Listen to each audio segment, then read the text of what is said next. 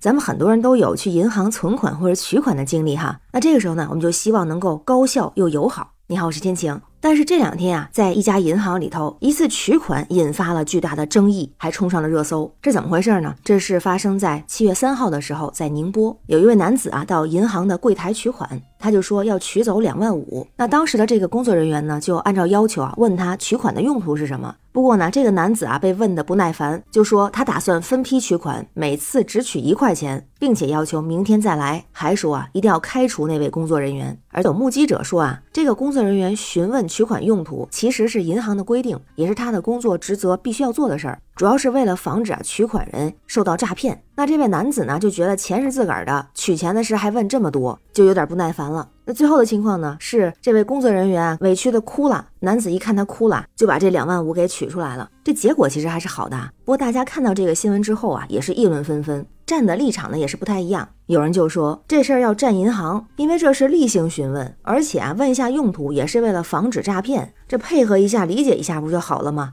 那也有不少朋友啊站在储户的角度，就两万多块钱还要询问用途，是不是管太宽了？这防诈骗没防住，反而把正常使用卡的人给防住了。您说这叫什么事儿啊？有人提到，在存款的时候啊，好像很多工作人员是笑脸相迎，也不问存的钱是哪来的。但是取款的时候呢，态度看起来就这么冷淡，会不停的询问取款的用途，让人感到非常的不满意，也很困惑。对普通人来说，取钱不就为了花吗？为什么要把我每一笔的开销都告诉银行呢？那还有一位当过柜员的网友，他分享说，之前自己当柜员的时候，银行还有系统啊，就会让你去选择客户的，比如说收入来源啊、取款用途。他说自己看都有点烦，这么一点钱还一定要问人家客户，那人家也烦，所以他偷偷的说啊，自个儿就是有的就是瞎选的。这个新闻里这个柜员这个小姑娘还挺乖的，但实际上很多时候感觉是这个政策这规定有问题。于是啊，也有人模拟了这两个人当时的场景。首先呢，是说这位男子说：“您看这个柜员，这位小姑娘，人本来是工作职责，不是个人行为，这是统一对他们工作人员的要求。如果您不愿意告诉的话，可以编一个理由，或者是拒绝回答。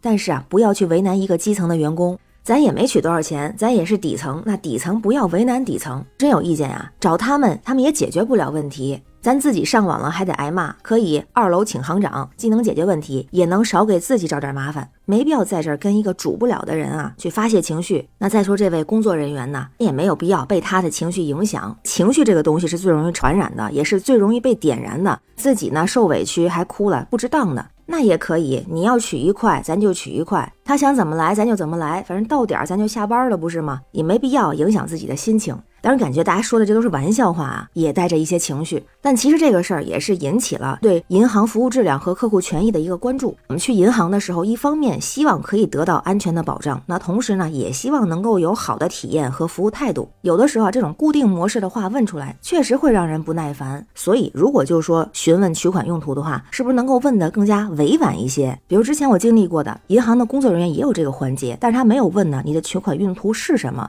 而是问你是否清楚自己的取款用途是什么，这样就觉得我好像不用把我这个事儿啊都告诉陌生人。不过呢，自己也会想一想钱到底用在哪儿，似乎就会好一些。当然啊，小额取款的话，其实已经很久没有去过柜台了。同时也很认同一个说法，就是像银行作为金融机构，有责任去保护用户的财产安全，而咱们客户呢，也有权利保护自己的隐私和个人的信息。在这个问题上，确实需要相互的理解和尊重，找到一个平衡点。那关于新闻中的事儿，不知道您是怎么看呀？欢迎在评论区留言，咱们一块儿聊。我是天晴，这里是雨过天晴，欢迎关注主播天晴。感谢您的订阅、点赞、留言和分享，感谢月票支持，愿您每天都有好心情。